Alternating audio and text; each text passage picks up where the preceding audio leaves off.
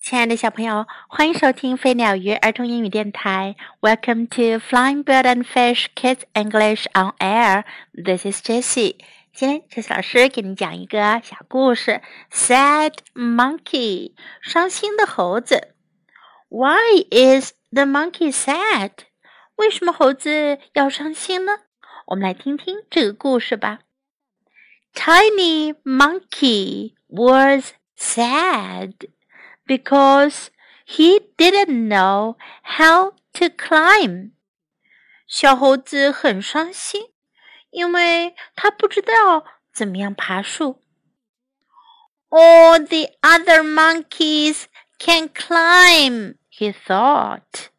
他想，所有其他的猴子都会爬树。 I'll teach you, tiny monkey, said Big Monkey, scampering up a tree. 大猴子在树上蹦上蹦下的说：“小猴子，我来教你。Cling with your feet and swing your tail like this。用你的脚抓紧，然后摆动你的尾巴。” 就像这样。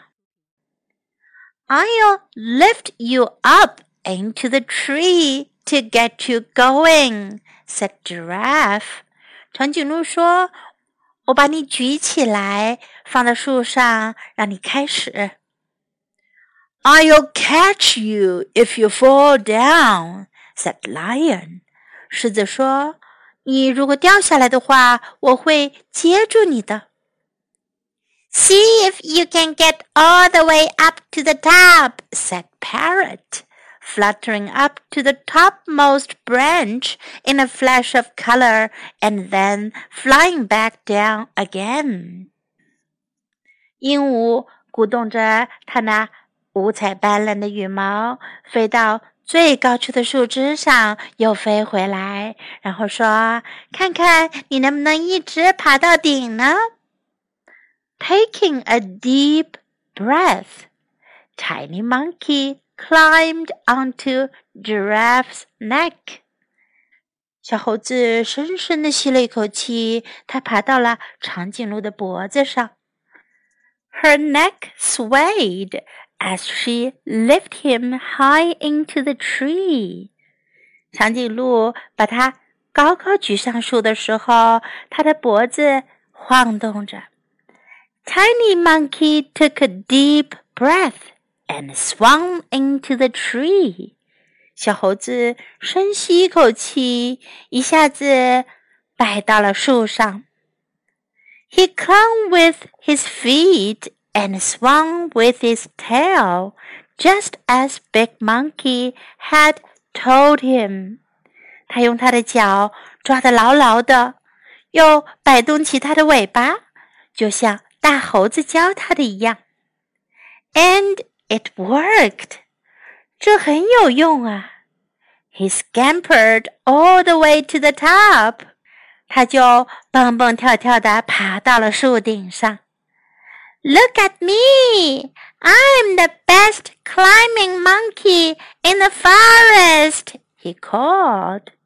看看我，我是森林里 最棒的会爬树的猴子啦！他叫了起来。在今天的故事中，我们可以学到：“I'll teach you，我来教你。”“I'll teach you，teach 教。”“I'll teach you，teach 是教，那么教的人呢，就是老师，teacher，teacher。”“I'll lift。” you up，我把你举起来，lift 举起来，升起来。I'll lift you up. I'll lift you up. I'll catch you if you fall down. I'll catch you if you fall down. Catch 抓到接到，fall down 掉下来。I'll catch you if you fall down. I'll catch you if you fall down. Take a deep breath. 深吸一口气。 Take a deep breath. Take a deep breath. It worked. 这有用，这个方法有用。Work 在这里意思是起效果、有作用。It worked。如果你尝试了某个方法， 达到了应该有的效果，你就可以说 It worked. It worked. Look at me. 看看我。